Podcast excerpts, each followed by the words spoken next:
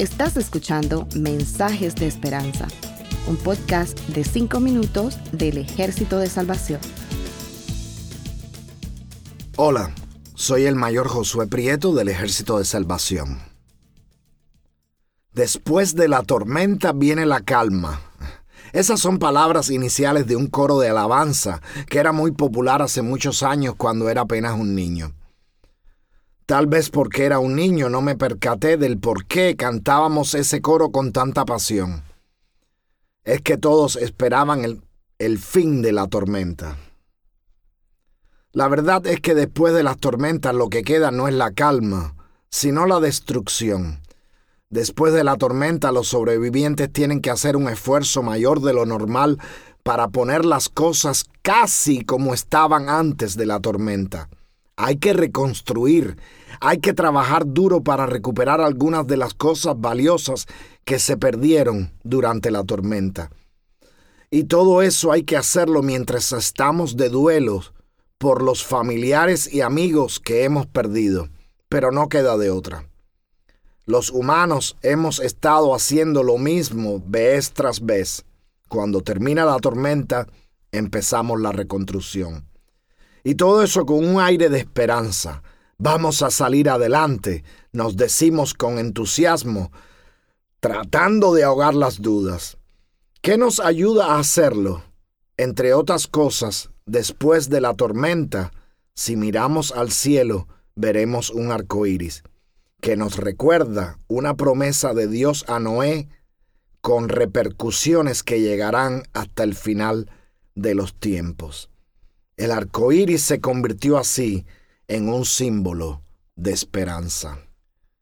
Pero las escrituras no siempre presentan el arco iris de esa forma. Antes del llamamiento del profeta Ezequiel, quien era para ese entonces sacerdote desempleado, vemos que él describe la gloria de Dios como un arco iris. Las palabras exactas son como aparecen en Ezequiel 1:28, como el aspecto del arco iris que está en las nubes en un día de lluvia, así era el aspecto del resplandor alrededor. Este era el aspecto de la gloria del Señor, y cuando la vi, caí postrado sobre mi rostro y oí la voz de uno que hablaba. Parece ser que esto está pasando cinco años después de que el rey Joaquín se rindiera ante Nabucodonosor. El rey, muchos de sus familias, muchos soldados y todos los artesanos y muchos sacerdotes fueron llevados a Babilonia, limitando así la posibilidad de rebeliones en la zona de Canaán. Esos cautivos no estaban realmente presos, sino que fueron obligados a ser asimilados por la sociedad babilónica, como le pasó años más tarde a Daniel. Podemos describir cómo se sentían esos cautivos. Estaban en riesgo de perder su identidad, en una tierra extraña, en una sociedad diferente, con ansias de regresar, con la vergüenza de haber sido derrotados. Todos esos son los elementos de una crisis existencial, emocional y espiritual.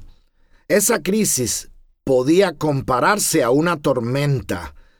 Y si quien terminara la tormenta, Ezequiel vio la gloria de Dios. Y entonces Dios comenzó a hablar.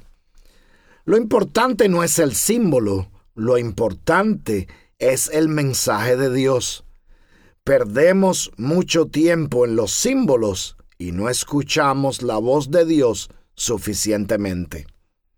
Aunque los símbolos pueden ser agradables, aceptables, atractivos, la palabra de Dios es como espada de dos filos.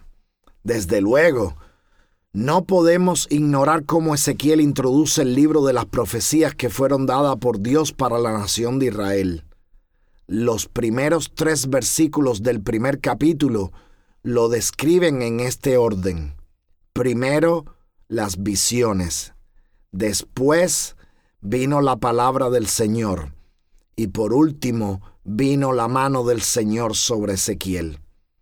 Hermanos, No sé qué Dios tiene preparado para cada uno de ustedes, pero estoy seguro de que los símbolos sin la palabra de Dios no son nada, y de que las palabras sin el toque del Señor no vienen de parte de Dios. Tenemos que abrir nuestros ojos para ver la esperanza, para ver la semejanza de la gloria de Dios en el momento en que Dios nos las muestra pero también tenemos que abrir nuestros oídos para escuchar la palabra de Dios y nuestras bocas para compartirlas.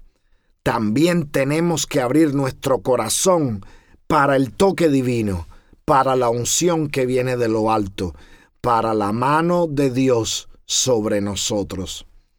Solo así podemos enfrentar las tormentas de esta vida. Solo así podremos reconstruir después de la tormenta. Que el Señor les bendiga. Gracias por escucharnos. Para conocer más sobre nuestros programas, por favor visita salvationarmysoundcast.org. Dios te bendiga.